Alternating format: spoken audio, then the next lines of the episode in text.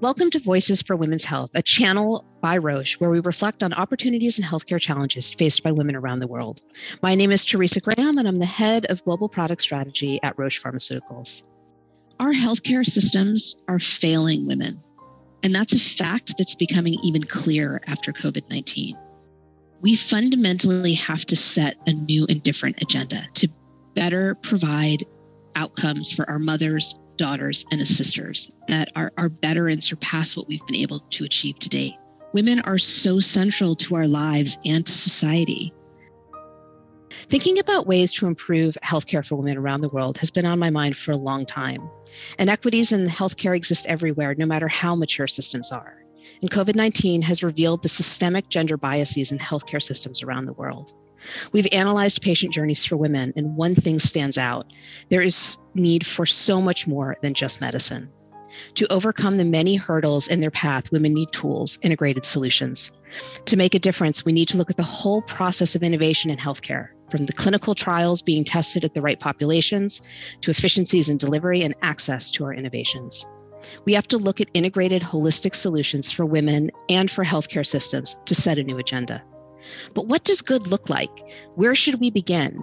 And how do we achieve meaningful, lasting change? When we want to tackle issues of this magnitude, we want to start by listening, listening to remarkable leaders who can talk about their own experiences. And today I am joined by just such a person, Dr. Stacey Rosen. Dr. Rosen is the Senior Vice President of Women's Health at the Katz Institute for Women's Health, which focuses on the elimination of healthcare disparities through comprehensive clinical programs, gender based research, community partnerships, and education. A practicing cardiologist, Dr. Rosen is co author of the 2018 book Heart Smart for Women Six Steps in Six Weeks to Heart Healthy Living, which equips women of all ages with a comprehensive program for heart healthy living. Dr. Rosen is a passionate advocate for comprehensive and integrated approach to women's health, and I'm excited to have the opportunity to talk with her today. Welcome, Dr. Rosen.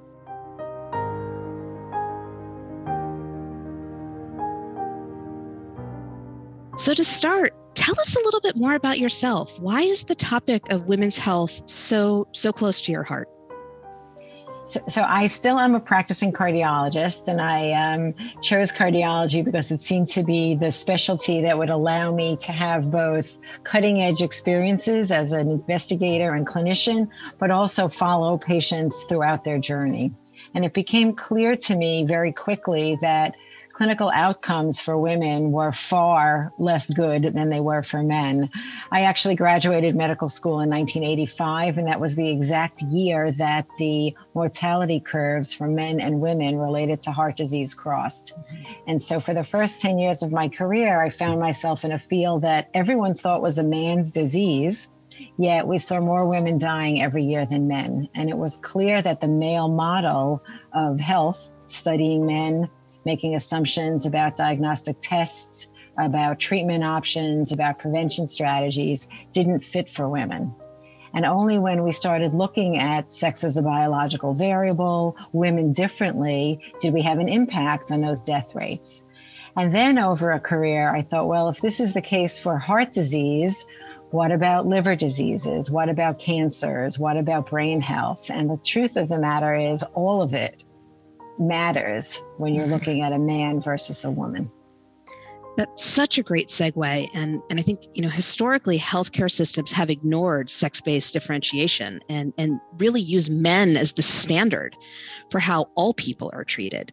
Um, I know for men, the majority of my career, when we talked about women's health, we were talking about reproduction. And, and while that's equally important, we know that many diseases actually affect women disproportionately. And in the background, what we know about women's health and the global shift towards person centered care is that women don't tend to get per, uh, person centered care. Um, so, how how can we think about this differently? What are what are the things that you wish people knew um, a, about this disparity and how we could go about addressing it? Absolutely. And, and you defined the, the basis for much of these disparities in outcome. It was easier to study men, the pesky mm-hmm. hormones got in the way. And we branded women's health as being about the reproductive organs and falsely assumed that if we studied men, they were easier, everything stayed the same throughout the month. And we extrapolated the data, we would have uh, equivalent outcomes. But the truth is, we've learned that every sex in your, every cell in your body has a sex. And there's mm-hmm. no reason to not question that a woman's liver cells would be different than a man's. And over decades, with work at the NIH, at the Institute of Medicine, you know, now the National Academies of Science, sex as a biologic variable, the impact that gender has on women, how they're perceived in society, how they navigate healthcare for themselves and their family, has an important outcome. And when we look at, as you defined, an expanded definition of women's health, so there are things that women get uniquely, gynecologic mm-hmm. things, but then, as you mentioned, there are disease states that are more prevalent in women. There are disease states that present differently in women. There are disease states that have different outcomes in women. And that begs the question of what is women's health? It should be inclusive of all of those conditions, and they should be evaluated differently than we did decades ago. I'm, I'm curious to what extent is that really explored in medical schools these days? Do you, do you have a sense? Yeah, that's a wonderful question. So, as our Women's Health Institute has expanded here at Northwell, we have a relatively new school of medicine. Mm-hmm. And one of our charges in Katz from my dean is how do we educate the next generation of physicians, scientists, nurses, advanced practice, you know, clinicians to not perpetuate this challenge? And that's a wonderful question because it's now our job to incorporate this sort of education, this model, this questioning into our medical school, nursing school, public health school education. So absolutely. Yeah yeah, education has to start really at the beginning of the career for for things to really make a systemic change. Yeah. You, you, mentioned something earlier about you know sort of the role that that women play as the um, almost the, the chief medical officers of their families, right? Like yes. women are usually in that position of driving care for others. Um, yet health services and and many many many parts of the world whether they're you know more more um, established markets or more emerging markets they're not designed to meet those sort of person-centered care needs for women. Um, if you could call out one or two of the main factors that you think contribute to those to that unmet need what would it be? No, that's really important. And I think it goes back to the fact that even operationally, our healthcare system is a male model women you see more types of doctors than men. Women mm-hmm. take more medications than men. And women drive 80 to 90% of the healthcare decisions for their whole family. That's a heavy lift. Um, and we are not making it easy by lack of coordination, um, challenges with access, and then historically, women put their healthcare needs last. So if it's difficult to navigate the system, needing several doctors, needing a thyroid medicine, for instance, that impacts negatively on bone health, and mm-hmm. who coordinates how we balance the two meds, it's harder for women to do and they put themselves last. So as you as you define it, the, the person-centered um, approach to healthcare has to do double duty to improve the care of women, improve the health outcomes of women. Yeah. What you said there just really resonated with me because I mean we're we're sort of in that stage of our of our lives where mm-hmm. we're seeing our parents really go through this and and particularly uh, in many parts of the world healthcare systems you know healthcare records aren't linked there's really dependent on a patient to know from one specialty to another specialty um, what happened over here and how these results play into each other and and people are often very ill equipped to actually have those kinds of conversations. Um, and I, I've seen my mother-in-law in particular, you know, she's had some struggles getting yep. physicians to listen to her, you know, when when talking about what's going on with my father-in-law. So, you know, I think as women at some stage we've all had the frustration either as patients or caregivers and not being heard. Um, have you ever felt like that? You know, being being a physician, being so knowledgeable and empowered. Um, have you ever had uh, the experience of feeling like your voice wasn't heard? And could you tell us more about that experience? Yeah, and, and I think that's one of the things. We've got a, an, an actual a chapter in our Heart Smart book about that, empowering the female patient to be a better advocate for herself and her family, I think is key. And when we talk about improving the health of women, I sort of think, see it as two different silos. We have to do better in the science and the diagnostics and in, in, in the therapeutics, but we also have to really see our patients as partners and ideally mm-hmm. empower them to be better patients. So, yeah, I, even personally, I navigated. Um, a, a, daughter when she was a kid through a ruptured appendix that was missed, and I was the doctor mom, no less. Yeah, and wow. and my concerns were, you know, a little bit poo pooed mm-hmm. and a little bit oh deared, and you know, quite frankly, it still is sometimes hard for um, women to stand up to uh, an aggressive surgeon or mm-hmm. and, and um, so so and, and I am as empowered as one can be. This was in my institution. It was a very long time time ago.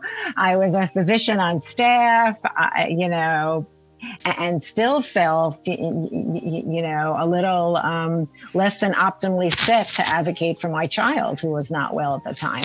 So yeah, no, I think it is. Um, I, I think it is something that all of us deal with, and because it's the woman who's often navigating the appointments, the questions, the um, for others, the, the, the challenge gets um, almost amplified for our health of us and our families.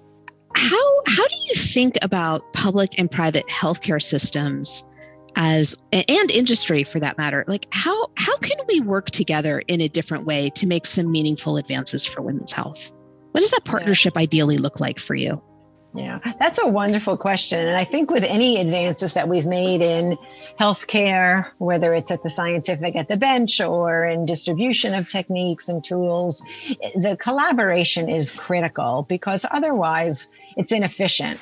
You know, at best, it, it's uh, working against each other. It, it, it's so the aligned mission has a good outcome for all stakeholders is how i see it right? So if we identify pharmaceutical diagnostic tests or medications that work better for men or women asking those questions from the get-go gives a better outcome to industry.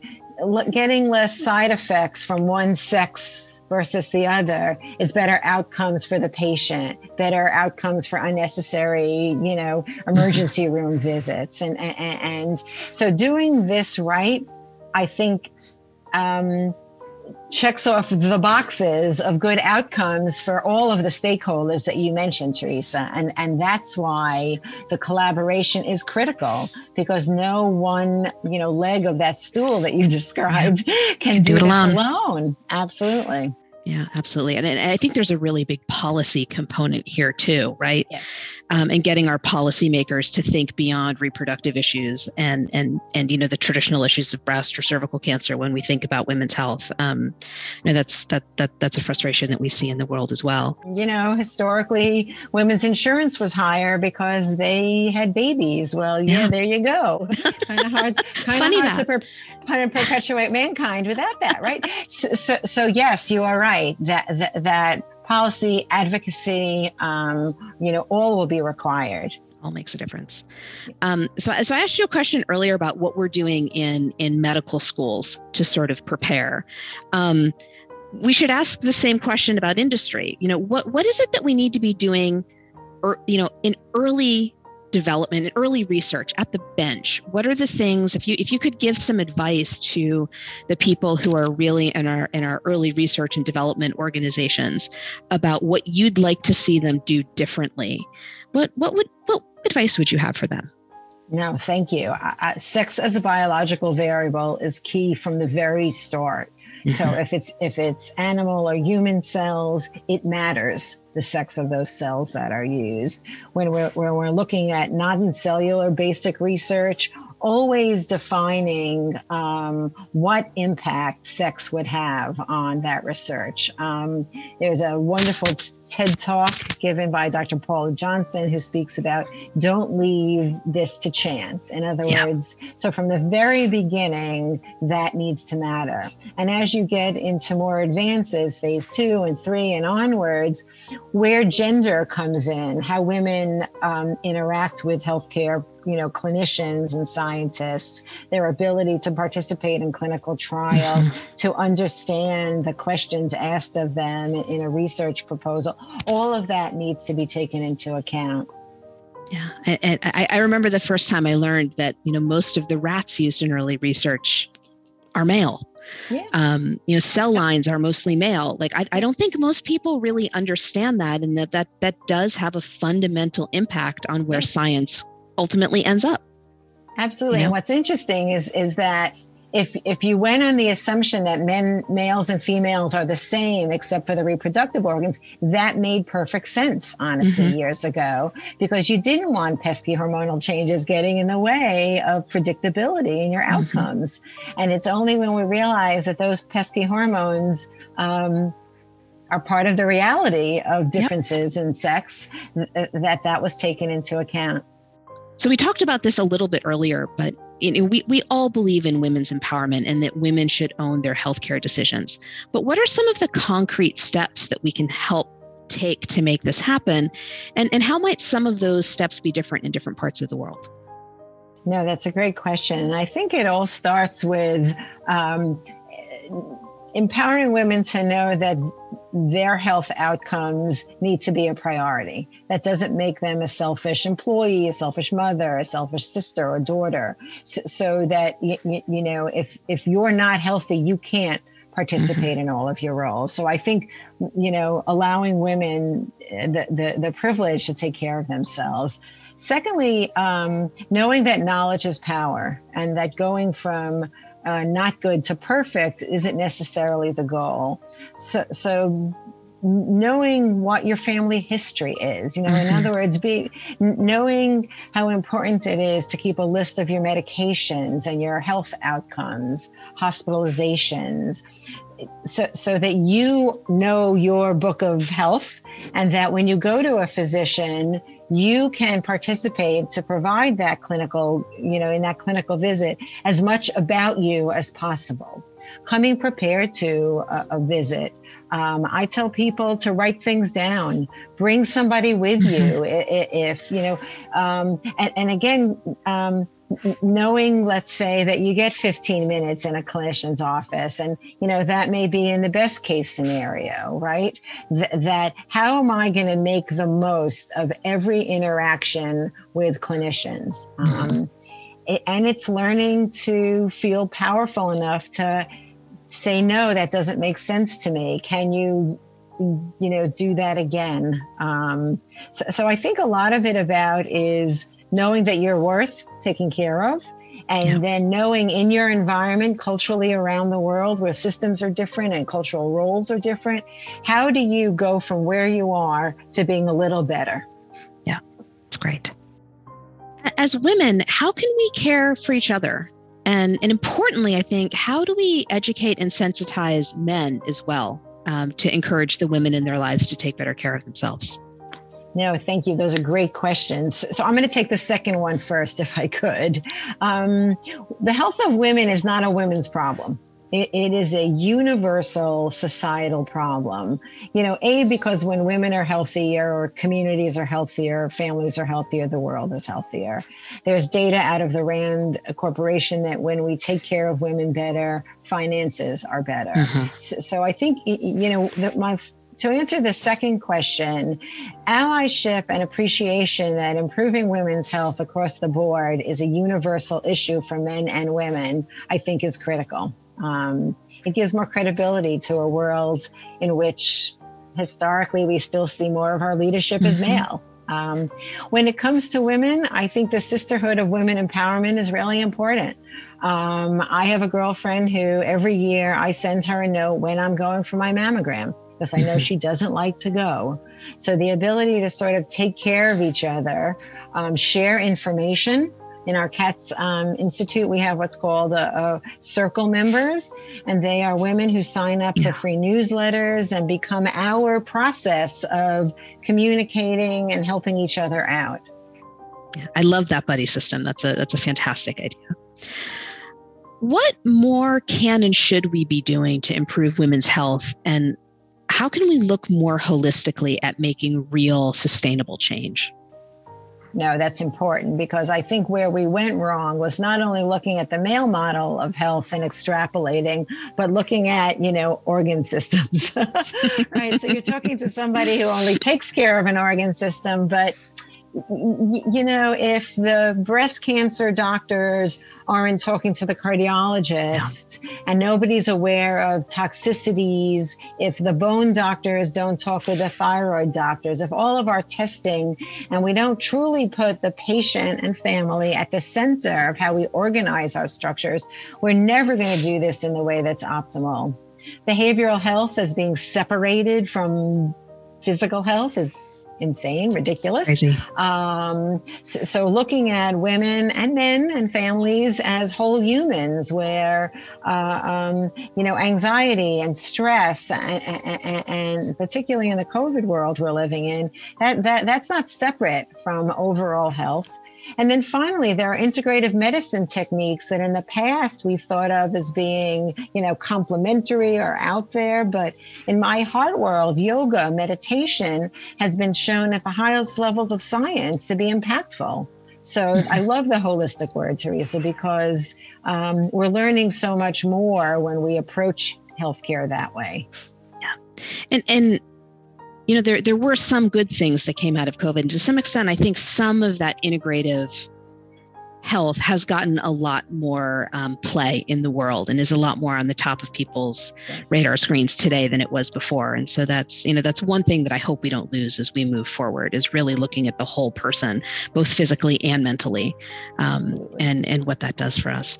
So I, I have so thoroughly enjoyed our conversation. Um, i don't want it to end but I, I do have one last question for you. Um, if you could change one thing right now to make a difference what would it be? Ooh, really one, huh? Okay. Um, I, I, I, I think the focus on empowering women to feel um, entitled and able to take better care of themselves and how we do that as societies would be my, my, my wish. Um, and the ability to partner with industry and government and healthcare systems and medical schools should allow that to happen. That would be my one wish, putting the patient at the center and helping them become better advocates for their health. Dr. Rosen, thank you so much. It has been such a pleasure talking with you. I'm, I'm leaving with a lot of important takeaways. You know, first and foremost, just that recognition that gender matters and it matters from the very beginning. Um, and that, you know, we as industry, we as scientists have a lot of responsibility for making sure that we're thinking of gender from the very beginning of our programs and thinking about how we're pulling that through to help ensure the best clinical outcomes um, for for women everywhere. Um, the importance of empowerment, the importance of making sure that we're hearing our women. They're we're giving them a voice in their healthcare, um, and really listening to their concerns. And you know, I think as we we always come back around when we talk about these complex topics, we have to do it together. There's no one of us that's going to solve this. It's not just a problem of the patient or the clinician or the health system or the insurer. It's it's governments. It's it's everybody who has to come together and decide that this is going to be a priority for us to try and address over time. Um, and you know, we we we talk a lot about healthcare disparities, and I think that's been a, again a topic of increasing of increasing visibility over the last couple of years. I would really love for us to always think about gender as well as race when we think about healthcare disparities, because I think in so many parts of the world, we don't have those specific conversations about gender, and we end up leaving a lot of women behind. And to your point, families are healthier, societies are healthier, you know the world is a is a better place when we take better care of our women our, our mothers our daughters our sisters our friends. So thank you all for listening today and uh, stay tuned for our next episodes. Thank you so much.